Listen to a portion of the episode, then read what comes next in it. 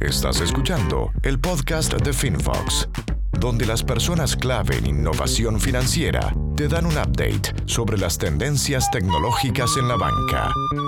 FinFox, FinTech Innovation Partner. Hola a todos, bienvenidos a otro capítulo de FinTech en Español. Quería comentarles que ya hemos vendido nuestras primeras revistas de nuestra edición especial disponible en Amazon y el feedback ha sido increíblemente positivo. Si aún no tienes la tuya, te invito a que visites fintechenespañol.com slash Amazon y la compres ahora. Es ideal para tenerla en salas de espera, oficina, como regalo para algún proveedor o cliente o lo que quieras. Hoy tenemos un episodio más que interesante hablamos con Fernando Amaya, subgerente de emprendimiento en Banco Estado, sobre una forma de innovar totalmente distinta a la convencional. Discutimos desde tres puntos de vista distintos la manera de que la relación banca-fintech sea colaborativa. Si te interesa saber cómo están innovando los bancos más tradicionales, te invito a seguir escuchando.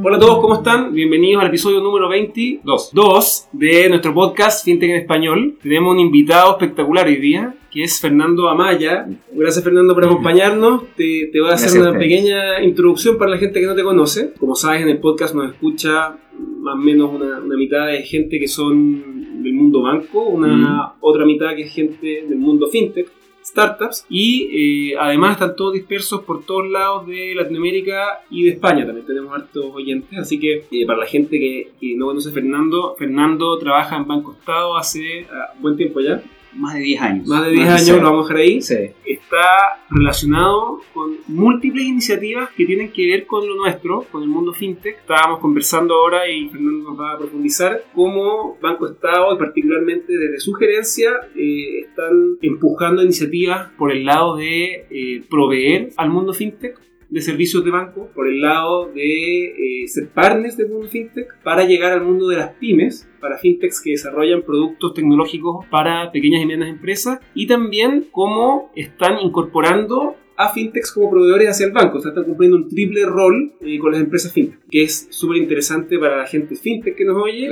y es un tremendo ejemplo para el mundo banco que nos oye. Entonces, bueno, sin más, cuéntanos un poco eh, sobre ti, sobre tu historia y cuáles son estas iniciativas que estás empujando en este momento. Sí, bueno, hola, gracias por la invitación. ¿no? La verdad que muy contento de participar en este programa y, apoyando todo, todo esto que es al final es, es, es desarrollo, es evolución, digitalización y entendiendo que esto le hace bien también a la sociedad a partir de las empresas, pero a la sociedad. Un poco mi historia. Mi historia, 10 años, 11 años en Banco Estado. Soy ingeniero civil industrial con un máster en innovación. Siempre me ha gustado este mundo de la innovación y sobre todo trabajando en Banco Estado hemos, hemos ido buscando qué hacer en función de ir corriendo esa barrera. La, la, barrera, los horizontes para poder ir haciendo cosas nuevas que le permitan al banco como institución, pero también a, a nuestros clientes, que son la mayoría de los chilenos, eh, nuevas oportunidades. Nosotros tenemos, somos Banco Estado, ¿sabes?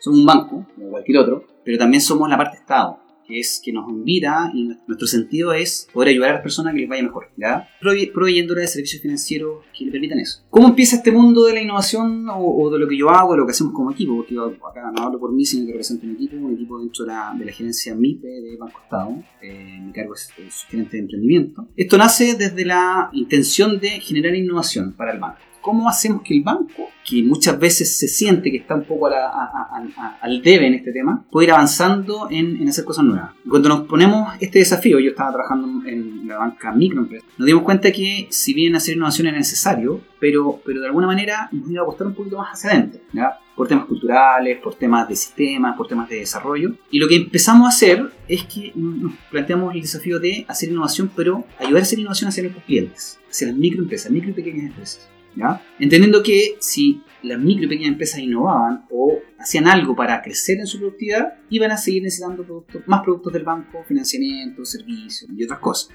Perdón, es decir, no eh, modernizar la infraestructura del banco de cara a la pyme, sino eh, ofrecer a la pyme herramientas para que ellas mismas se modernicen. Se modernicen y de la mano con nuestra modernización, pero que ellas mismas se modernicen para que les fuera mejor, para que les fuera yendo mejor. ¿Ya? Entendiendo que el Banco Estado es un referente y podía convocar a, a otros actores, a Corfo, a unidades privadas, a, a Cercotec, a, a todo el mundo de fomento, en función de eso. Pensemos que, y para darle contexto, nosotros somos Banco Estado y tenemos más de 700.000 clientes, micro y pequeñas empresas. Y o sea, personas me estabas contando que son como 11 millones. O sea, somos 13 millones. 13 millones. 13 millones y eso principalmente por la cuenta RUT. La cuenta RUT, si ustedes no la conocen, bueno, aquí también el programa sale para afuera La cuenta root es una cuenta vista, pero es una cuenta vista que la gracia que tiene es que está asociada al número de root. El root es el DNI, ¿ya? el root con que cada uno de los chilenos nace. ¿ya? Y, lo- y los extranjeros que vienen a Chile también se le asigna un root. Entonces esta cuenta root es súper simple de sacar y es uno de los instrumentos de bancarización más grandes en Chile. Debe ser el más, el más grande, el más, el más De establecido. Entonces tenemos 11 millones, cerca de los 11 millones de cuentas root. ¿ya? Eh, eso nos permite, de alguna manera, generar beneficios y servicios financieros a la mayoría de la población en Chile.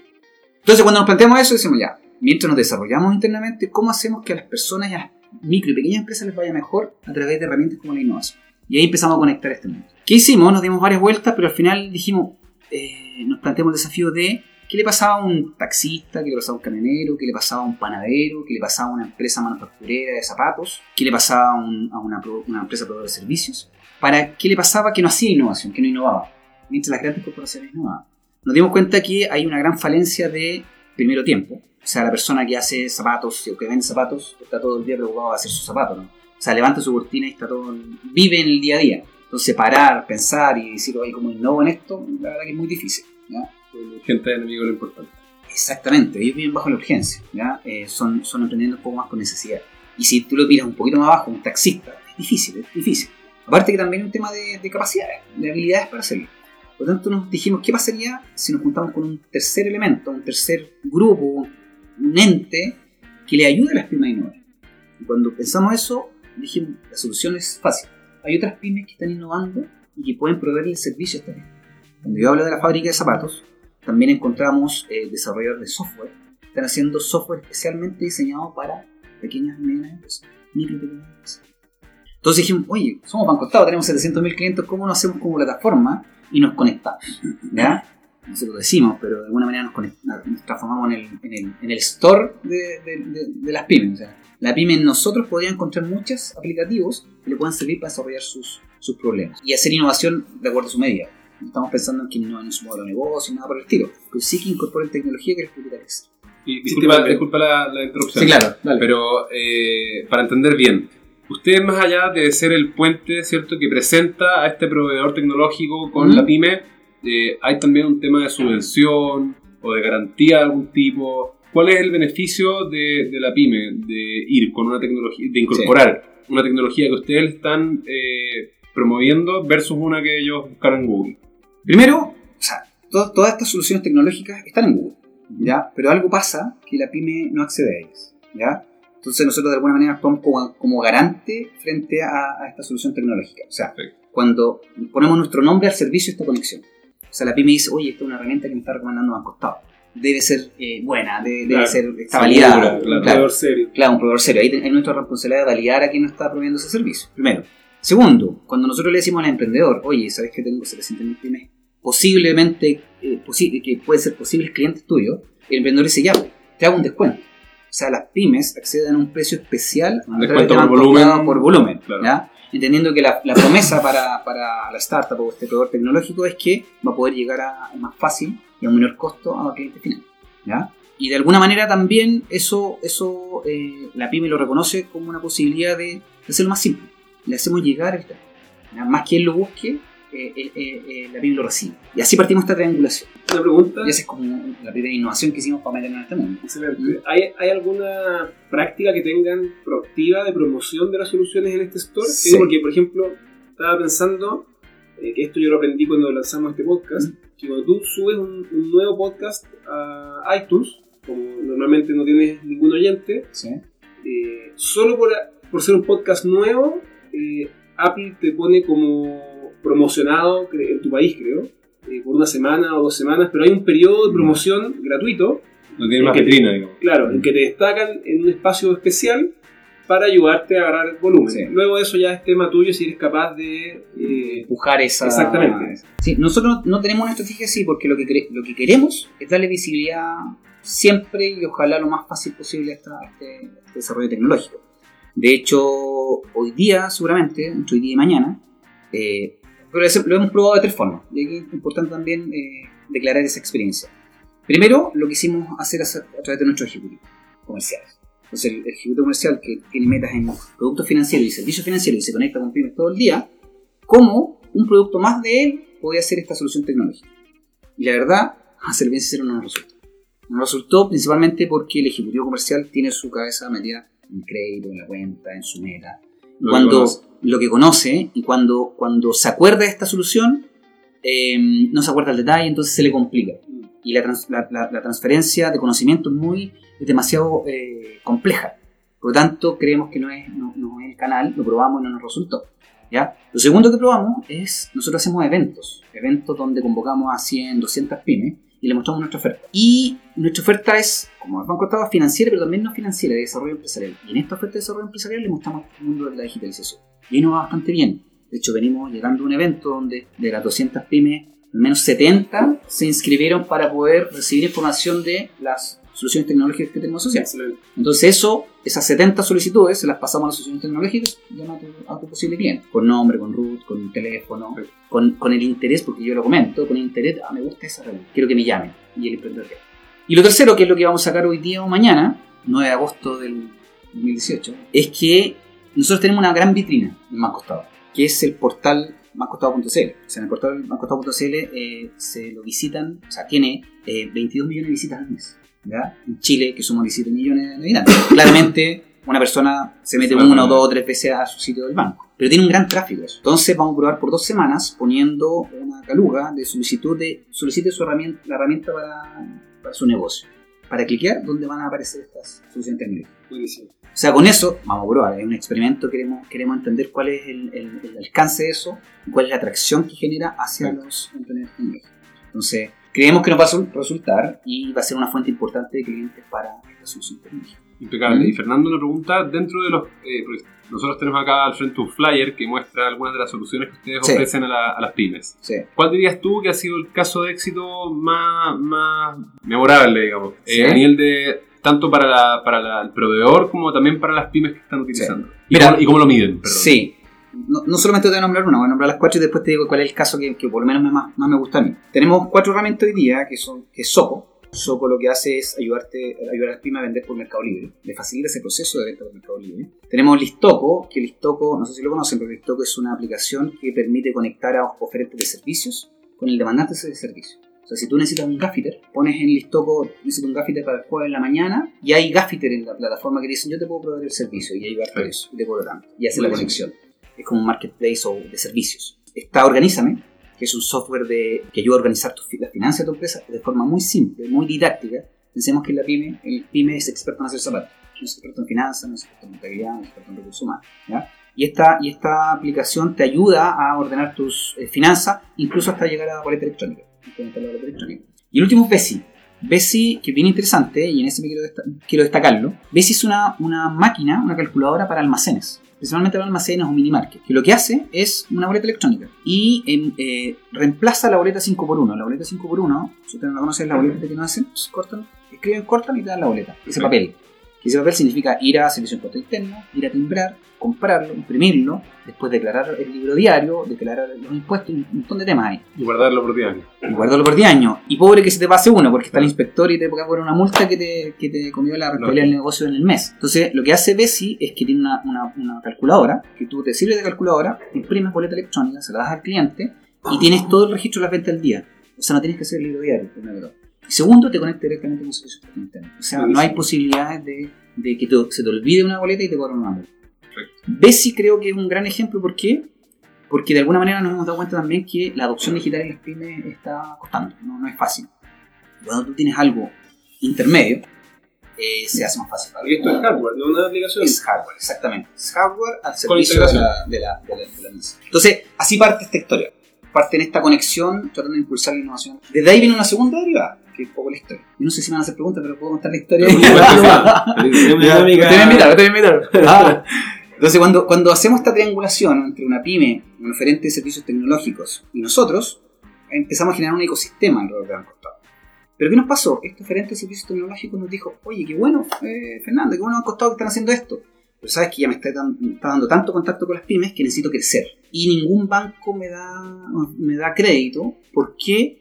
Porque soy un, soy un bicho un poco raro para los bancos. Los, bancos que tienen las pymes en general, pasa a nosotros, atendemos a pymes tradicionales. Entonces, si hay un camionero que tiene dos camiones y se quiere comprar el tercer camión, nos conocemos de memoria su negocio, de memoria. y más encima tiene patrimonio, otros dos camiones, tiene historia con nosotros, venga, le damos el financiamiento para el tercer camión. Pero cuando aparece un marketplace, cuando aparece un servicio como el que te comentaba, cuando aparece un e-commerce, cuando aparece una startup que nos dice, o un scale-up que nos dice, oye, ¿y, su patrimonio?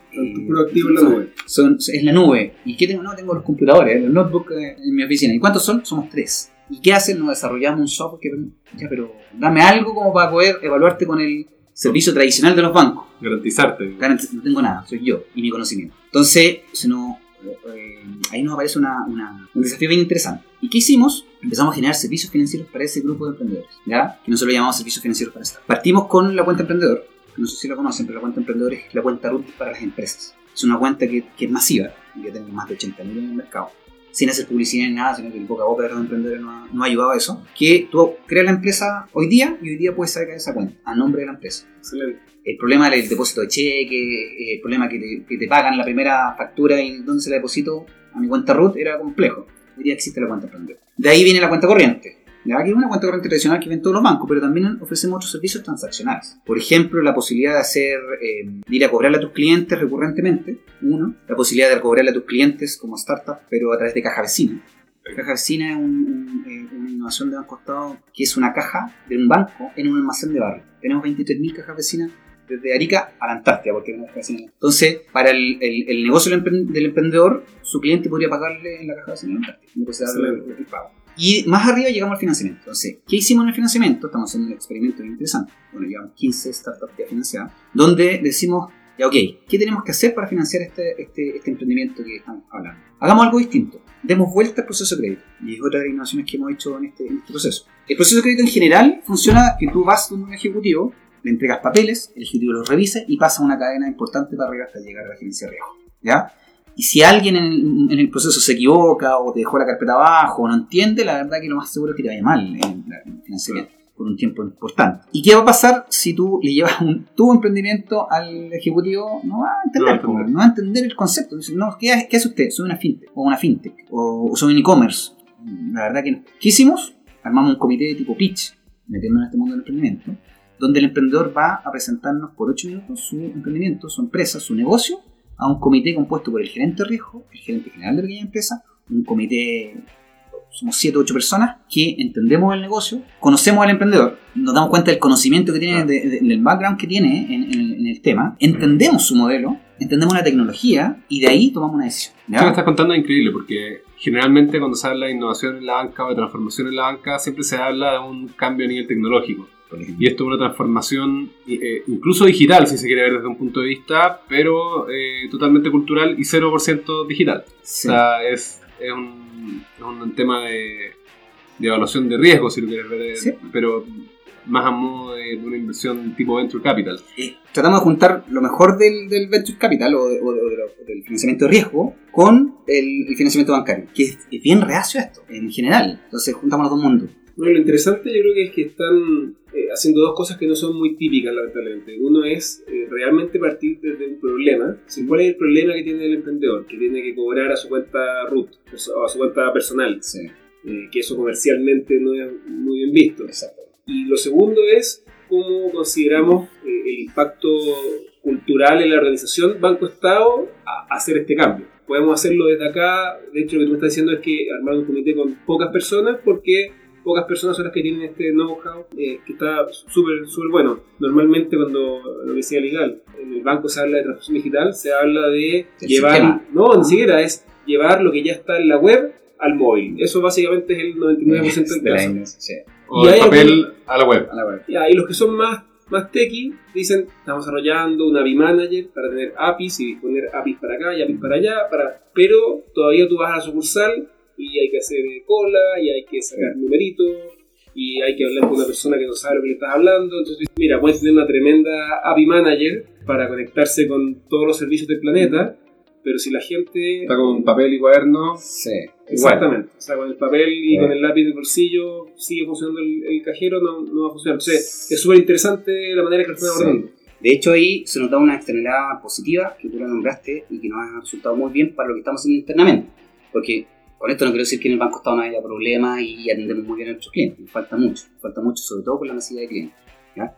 Pero ¿qué nos ha pasado?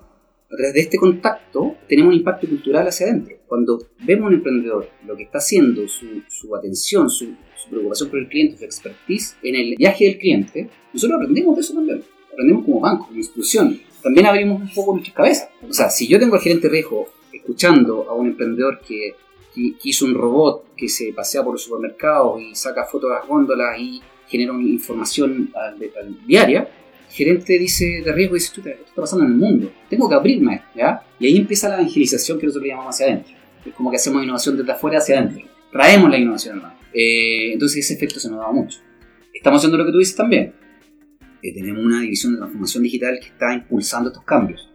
sabemos que no nos podemos quedar atrás. Sobre todo que Banco Estado tiene un sistema que necesita eh, transformarse también, ¿ya? Y necesitamos darle mejores, más y mejores servicios a nuestros clientes entendiendo que el nivel de transacción del banco, como les comentaba, supera en un 100% lo que hacen todos los otros bancos. Por lo tanto, tenemos que estar ahí. Entonces, esa, es la segunda patita, como, claro, nos transformamos en una plataforma que ayudamos a las pymes, pero también nos transformamos en, en proveedores de servicios financieros para, ellos. Y se nos da el caso bien especial que... Eh, Ah, ya, y la tercera patita, perdón, es que ahí te voy a dar un ejemplo muy, muy, muy interesante. La tercera patita de eso es cómo estos emprendedores también nos ayudan a nosotros a innovar. Y ahí nos metemos más en el concepto de ¿ya? Cómo detectamos algunos eh, que nos pueden ayudar a mejorar nuestros procesos, nuestros sistemas, nuestra oferta al cliente, nuestra experiencia de cliente. Y hemos tenido algunas experiencias, ¿ya? Eh, hemos trabajado con también. Estamos ahora haciendo un, piloto, un piloto con Yubank, eh, donde nos va a ayudar a generar mejores ofertas en ahorro. Em, tenemos algunas experiencias con, con, con, proveedores que nos ayudan a resolver nuestros problemas sistémicos pero, pero estamos comenzando eh, en, ese proceso. Y el caso que les quiero comentar, bien importante, es que estamos trabajando con Lazarillo. si bien no es una fintech, no sé si lo ubican, pero Lazarillo lo que hace, un emprendimiento bien, bien reconocido en Chile, que presta servicios para las personas ciegas. De hecho, a través de Bitcoins puede facilitar el movimiento de las personas ciegas por algún lugar. Entonces ellos, nosotros nos acercamos a ellos para, para que pudiesen proveer ese servicio en nuestras sucursales. Nuestras sucursales son súper masivas. Instalaron Bitcoins en un par de sucursales para hacer un piloto y, la persona a través de su celular puede irse guiando, se, va guiando la sucursal sin ayuda de nadie. Perfecto. ¿ya? Entonces, nos gustó tanto eso para la comunidad que lo quisimos ampliar a 40 sucursales. Pero para ampliar a 40 sucursales, Lazarillo necesitaba capital para traer a España. Y nosotros teníamos este programa por acá, por Entonces, en este caso, Lazarillo, no sé si lo, que, lo, puedo decir, porque ojalá Lazarillo no se moleste por esto, porque es secreto bancario, pero, pero sí lo financiamos para poder proveer nuestros servicios a las sucursales. Entonces, eso no tiene nada O sea, hay industrias donde eso ocurre frecuentemente, en minería, todo lo que bueno, en agricultura, en mucho... Sí, pues, hay, harto, hay, hay, harto ejemplos de eso, pero en este caso con una empresa que es bastante atípica, que es una proveedora de servicios para facilitar, facilitarle la vida a las personas ciegas. De todas maneras, ahora, una pregunta. Ustedes eh, están innovando en este modelo de evaluación de riesgo, si se quiere ver de alguna forma, para poder otorgarle crédito a esta nueva raza de empresas que está surgiendo en Chile y en el mundo. Sí. Ahora, Banco Estado es un animal raro, ¿cierto? Porque tiene este, este doble rol, tanto financiero como cualquier banco, y también social. Exacto. Eh, respecto de la visión que tú tienes del futuro, ya, digamos, mediano plazo. ¿Tú crees que un banco tradicional, no banco Estado, un banco comercial, digamos, pueda incorporar estas mismas políticas de evaluación de riesgo en su modelo de negocio, porque entiendo que la evaluación finalmente es un poco más blanda eh, o inexacta, si se quiere ver de alguna forma, que, un, eh, que una evaluación normal, cuando tienes una garantía que cubre el crédito, por ejemplo, ¿cierto? Pero en el modelo Venture Capital, que ustedes no lo tienen en este aspecto, eh, un éxito puede justificar 10 fracasos. Entonces, ¿cómo ustedes pueden hacer convivir este modelo eh, con algo que sea rentable en términos eh, matemáticos, más allá en términos culturales? Sí, súper buena la pregunta. Yo creo que se puede, se puede, puede ser utilizado por otros bancos, primero que todo. Pero principalmente, ¿por qué? Nosotros no financiamos ideas, pues. no financiamos una idea en un papel.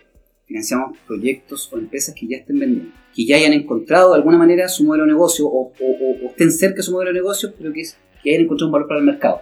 Por lo tanto, todas las empresas que vienen, vienen con flujos y ahí nos alejamos del venture capital. Segundo, cuando esto pasa, eh, si bien no, no hay patrimonio que validemos, pero validamos otras cosas.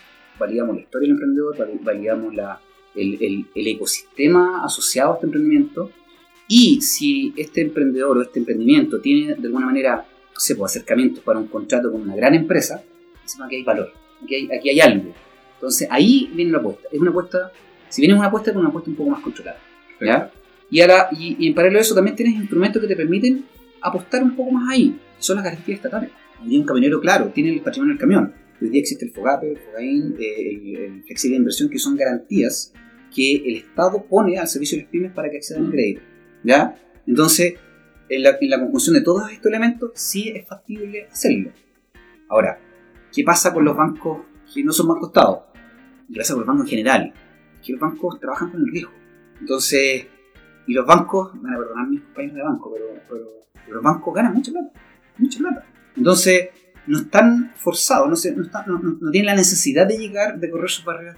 Hacen experimentos, hacen algunas cosas, pero la verdad que eh, les va bien en su negocio. Lo que nos mueve a nosotros es, porque nosotros también necesitamos ser rentables, y eso, y eso a la base, por eso tenemos que cobrar eh, la, la tasa en el crédito, por eso tenemos que eh, tener el retorno, aunque aún siendo más baratos del mercado. Pero, pero sí nos mueve el impulso porque las personas les vaya bien, que las pymes se desarrollen, como les comentaba, entiendo que no salió en el, en el- en el programa, en la grabación, las pymes dan al menos el 50% del empleo en Chile. ¿ya? Entonces, el 50% del empleo en Chile significa que hay el 50% de las familias en Chile. Multiplica eso por 3. Estamos hablando, estamos hablando de 8 o 10 millones de personas que dependen de una pyme, más los trabajadores que dependen de una pyme. Entonces, si eso no nos moviliza, eh, No está cumpliendo un rol fundamental. Claro, digamos, por eso, por eso como Banco Estado queremos hacer eso. ¿ya? Quizá un banco privado no lo mueve eso.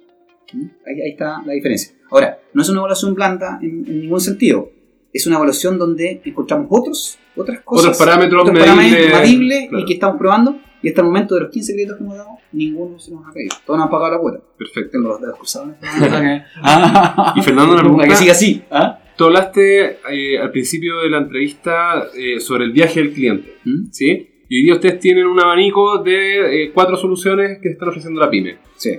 Hay un, eh, hay un pipeline, hay, hay como una, una hoja de ruta donde tú dices, mira, identificamos que estos son los 6, 8, 10, 30 de lo mismo, problemas más comunes en las pymes o, o los frenos que les impiden a ellos realmente potenciarse y crecer, eh, y los vamos a ir solucionando de a uno, o en realidad las van adquiriendo a medida que llega una propuesta eh, que ustedes consideran que hace fit con las necesidades del mercado, pero no hay un, un plan eh, maestro. digamos. Sí. Hacemos ambas. Nosotros tenemos un plan y dado nuestra experiencia tenemos, tenemos un levantamiento, una hipótesis de los problemas que tiene la pyme. ¿Ya? Eh, sin embargo, si bien nos creemos expertos, pero igual no estamos viviendo el día a día de la pyme como ellos mismos. ¿ya? Pero reconocemos que hay necesidades transversales.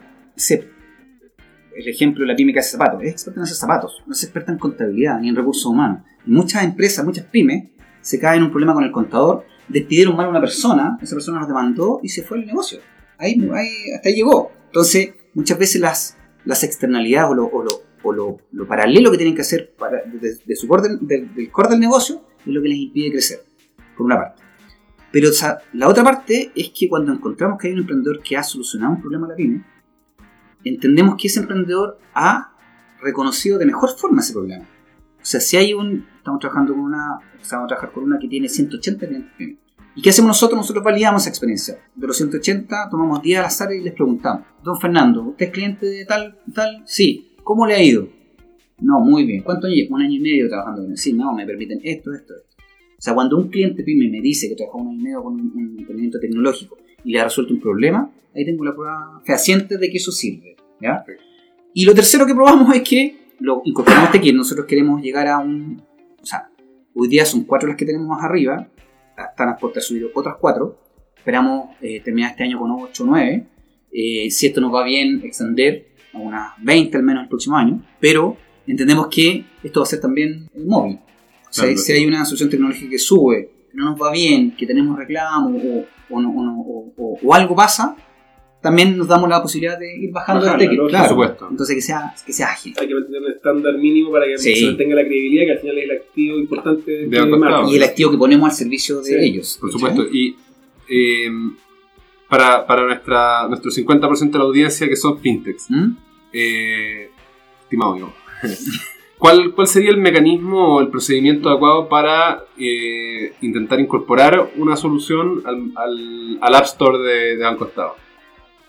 Pero te refieres a, esta, a, esta- a estos, eh, estas soluciones tecnológicas Exactamente. eh, para la pyme. Tengo ¿Para un la pyme? producto para pyme. Ah. Porque tú acá, para que no pase colado, ¿Mm? nombraste cuatro. Una tiene que ver con e-commerce, otra tiene que ver con, eh, le llaman Rectex si quieres, o, o temas de, de facturación. Sí. Otro es un, un Uber, pero en vez de taxi son servicios como Gaffiter, sí. claro. O sea, dijiste cuatro, de las cuales una es probablemente tal fintech. Las otras tres Sí. son servicios para pyme, eh, No, no, financieros. Claro. Yo tengo una solución digital para otro problema, de recursos humanos para las pymes. ¿Cómo, ¿Cómo me subo al carro? Primero con- conectándose con nosotros. O sea, nosotros lo que hacemos es un proceso de validación de esa solución. O sea, conversamos, conocemos la solución, la probamos nosotros. eh, tenemos un proceso donde, el que te explicaba, donde le- le- les preguntamos a los mismos clientes de, la- de esta solución cómo les ha ido. Hacemos una validación con nuestros clientes, con clientes nuevos, porque también nos interesa el proceso de adopción, de, de instalación de esta tecnología. Y eh, tenemos proceso cada tres meses donde nos damos tres meses para evaluar, probar y decidir subir. ¿ya? Si encontramos que hay valor, si encontramos que hay una necesidad cubierta, si encontramos que hay clientes ya satisfechos, eh, nosotros felices de poder subirla a esto. ¿Y cuál es el Mm. canal de ingreso a este proceso? Eh, somos nosotros a través de- del equipo. ¿ya? Se ¿Sabes un correo contactan se conmigo, con los especialistas, tenemos un, un correo electrónico que es plataforma de emprendimiento arroba bancostado.cl, ¿De emprendimiento? plataforma de emprendimiento arroba o mi correo famaya60 ¿ah? arroba bancostado.cl, no hay problema que me escriban. ¿Había 59 más F Maya? No, no voy a, no voy a- el número que escogió el personaje a- famaya60 arroba bancostado.cl y empezamos a conversar. O sea, esto de harta conversación, nos juntamos mucho con soluciones. eh, estamos esto se está haciendo más conocido, por lo tanto nos empiezan a llegar más, más ofertas de estos servicios. Y lo que queremos probar es que si hay valor y que si más costado puede ser un, un- un- puede, puede llegar a un público mucho más fácil de lo que puede hacer una- una- un servicio tecnológico por sí solo. ¿ya? Así que me escriben. eh, Buenísimo. De cualquier manera se contactan con nosotros. ¿Mm? Oye, para, para la gente que le interese contactarte porque tienen un, un producto para pymes, ¿hay algo que tengan identificado que no tienen todavía en su, en Ah, su store? una, una necesidad. ¿Una necesidad identificada que les gustaría encontrar una solución? Em, la verdad, bueno, tenemos, tenemos hartos servicios y no recuerdo, a ver si Javier que me acompaña aquí, no recuerdo alguna necesidad que estemos buscando. ¿Por qué? Nos han llegado muchas. De hecho, tenemos una lista bastante importante de, de- soluciones que nos están esperando para subir. Por lo tanto, de ahí ya tenemos cubierto hartas, hartas partes. Nos ha llegado desde recursos humanos, desde facturación, contabilidad. Estamos a punto de, de- estamos empezando a trabajar con contable, que es que es la contabilidad a través del WhatsApp. A través de WhatsApp no necesitas un contador y, y- te responden y te, te ayudan a, a los servicios básicos de la contabilidad. Em, estamos conversando con una empresa de cobranza.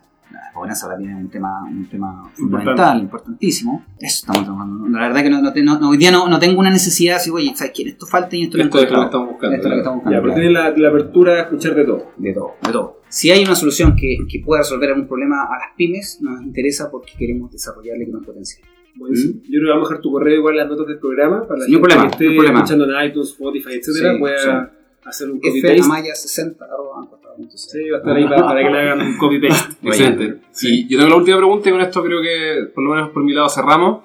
Eh, de vuelta en el entendido del, del rol social que cumple Banco Estado, eh, pero comprendiendo una realidad chilena donde Mm. también la banca comercial tra- perdón, tradicional, el, el rol que cumple la banca comercial tradicional también eh, en, el- en la población chilena.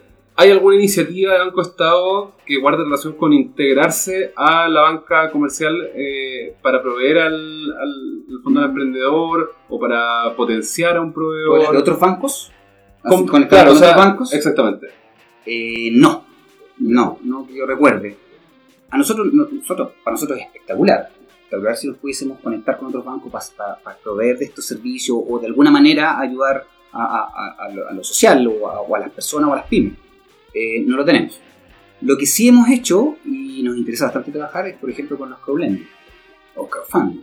¿ya? Eh, tenemos, de hecho, tenemos un, un seminario a portas en financiamiento con impacto, donde nos interesa conectarnos con estos nuevos proveedores de servicios financieros que son muchas veces más ágiles que nosotros. ¿Y lo haría incluso si eso le compite a alguna área del banco? Que, que tal como el fintech, nosotros creemos que no compite. Eh, eh, los co-blending tienen habilidades que nosotros no tenemos. Y nosotros tenemos una experiencia que el co-blending no tiene. Eh, por lo tanto, creemos que podemos ser complementarios sí o sí. Obviamente tenemos que conversar y ver, ver la complementariedad, ¿ya? Pero, pero, o sea, te voy a decir algo bien especial. Nosotros hemos financiado a un co-blending que le da financiamiento a las pymes. O sea, con ese ejemplo, te quiero decir que no tenemos desarrollo. Ahora, si, si, si este co-blending le da financiamiento y le da mejor a la pyme, es espectacular. Incluso más, hay algunos clientes que no podemos atender nosotros y nos conectamos con algunos partners de este tipo, donde decimos, mira, don Fernando no puedo atender, pero que tú sí lo puedes atender. ¿ya? Lo que nos interesa, en primera medida, el servicio a la pyme. En segunda medida, también nos interesa la rentabilidad, la rentabilidad de tener un negocio. Pero si yo no puedo atender, no tengo por qué cerrar la puerta a otra. Excelente. Impecable. Servicio. ¿Mm? Excelente. Súper tremenda información. Sí, no, ¿Sí? creo es bien loco, pero. Y somos el Banco Estatal de Chile, entonces. Esperamos que te lleguen estos correos después de este publicado este podcast. No hay problema, no hay problema. Igual antes de despedirnos, quiero aprovechar la instancia y que yo creo que, que vamos a tener hartos escuchas en este episodio para contarle a todos, en, el video y en, y en el podcast, que tengo en mi mano acá, bueno, la primera revista que sacamos en agosto del 2016, esta es la, la edición número uno de la revista, que fue física y digital, y eh, desde entonces la hemos seguido sacando solo en digital, hasta la última edición, que está en físico de nuevo. ¿Qué número de edición es? Esta es la 13.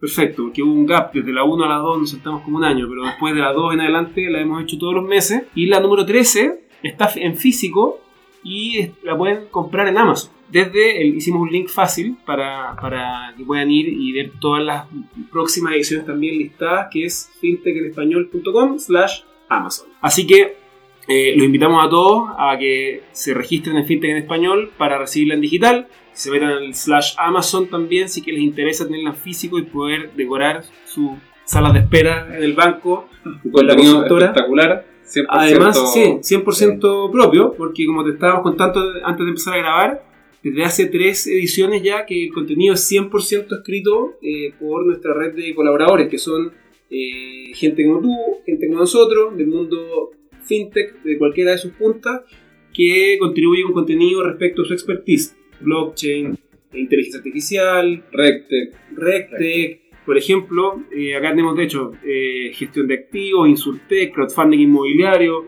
Eh, son artículos de gente que está en las trincheras empujando la industria y que de pronto nos, se, guarda un tiempo y nos comparte el artículo contándonos en qué consiste su, área de expertise. Y está gratis en digital a costo en Amazon para que lo puedan leer y compartir y eh, ayudarnos en este eh, camino de, empujar el mundo fintech a que crezca y que como región eh, nos convirtamos ojalá en, cabeza de león en el, en el corto mediano plazo. Es muy buena, muy buena. nosotros la vamos a comprar. Tremendo. Muchas gracias por acompañarnos. No, muchas gracias a ustedes. Es importante que, que hagan esto, es importante que esto, esto, este medio de comunicación también lo, lo difundan, difundan estas noticias. Para, nosotros es importante. Importante esto y me imagino que para todos los que estamos acá también es importante. Así que gracias por eso, por la invitación y cuando quieran, Excelente. para acá. Excelente. ¿Mm? Muchísimas gracias, Fernando. De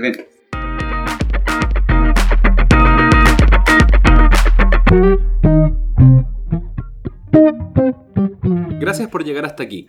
Antes de irnos, quiero invitarte a compartir este podcast, descargar la nueva edición de nuestra revista y recordarte que si tienes una opinión que compartir o quieres formar parte de nuestra red de colaboradores, puedes escribirnos a mariapaula.fintechenespañol.com. Nos escuchamos en un próximo episodio.